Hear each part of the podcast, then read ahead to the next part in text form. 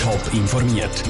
Das Radio Top Magazin mit Hintergrund, Meinungen und Einschätzungen mit dem Patrick Walter. Was bei der Subventionsaffäre rund um die Bus Ostschweiz AG schon bekannt ist und was der Kanton Zürich machen will, um einen Mangel an Arbeitskräften zu verhindern, das sind Themen im Top informiert. Ein weiterer Subventionsskandal im öffentlichen Verkehr sorgt für rote Köpfe. Vor knapp vier Jahren hat der Postautoskandal hohe Wellen geschlagen. Jetzt stehen drei weitere Unternehmen am Pranger. Darunter auch die Bus Ostschweiz AG. St. Galler Verkehrsunternehmen soll unrechtmäßige Subventionsgelder bezogen haben mit einem Trick. Pascal Schlepfer aus der Newsredaktion. Was wird der Bus Ostschweiz AG genau vorgeworfen? Das Unternehmen mit Sitz im Rintel soll alte Busse, die schon abgeschrieben sind, an ein Tochterunternehmen verkauft haben. Im zweiten Schritt haben sie dann die genau gleichen Busse vom Tochterunternehmen gemietet. Und das dann auch noch zu total überhöhten Preisen. Bei der viel zu teuren Miete hat Bus Ostschweiz AG Geld vom Bund angenommen. So hat sich Bus Ostschweiz AG unzulässige Subventionen können erschleichen. Im Ganzen geht es dabei um gute 5 Millionen Franken während rund acht Jahren. Der Fall geht ja zurück auf den Postautoskandal. Wie ist denn der konkrete Fall bei der Bus Ostschweiz AG ins Rollen gekommen und wie geht es nachher weiter? Nach dem Postautoskandal hat die St. Gallen Regierung eine Prüfung veranlasst. Und so ist die Sache bei der Bus Ostschweiz AG als Tageslicht gekommen. Das hat der Bund heute bekannt gegeben. Bei der Aufarbeitung vom Fall ist der Kanton federführend. Wenn sich herausstellt, dass Bus Ostschweiz AG systematisch Subventionen ergaunert hat, dann wird der Bund ein Strafverfahren einleiten.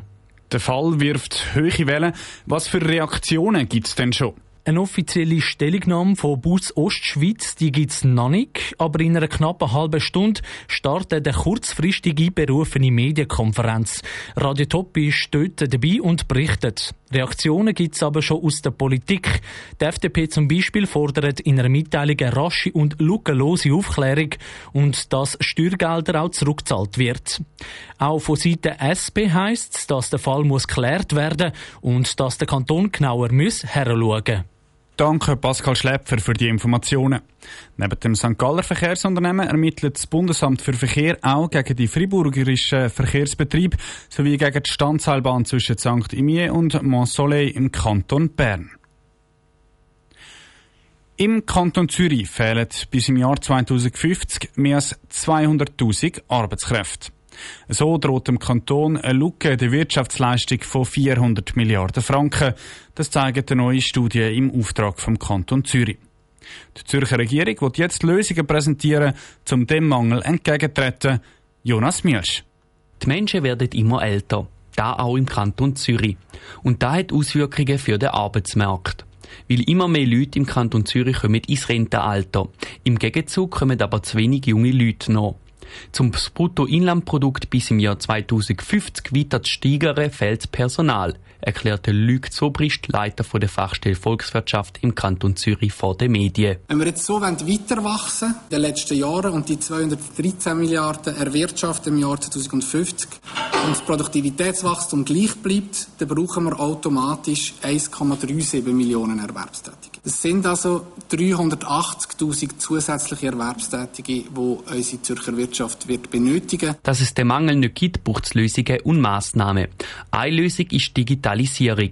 Weil durch Digitalisierung wird Produktivität erhöht. Die ist wegen der Corona-Pandemie schon gesteigert worden. Doch für die Regierungsrätin Carmen Walker-Späh ist da noch mehr Potenzial um.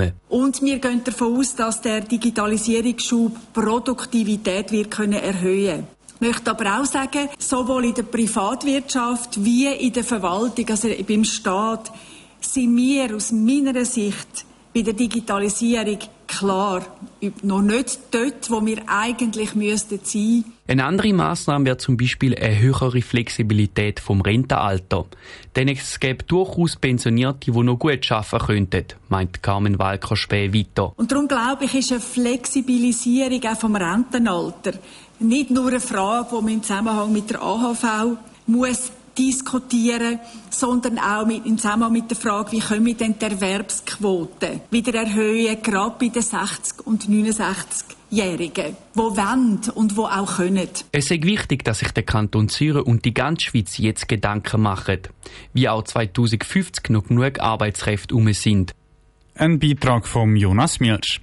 Für den Kanton Zürich ist es auch wichtig, dass die Schweiz eine neue Lösung mit der EU findet, sodass mehr Arbeitskräfte in die Schweiz können zuwandern Top informiert, auch als Podcast. Mehr Informationen gibt's auf toponline.ch.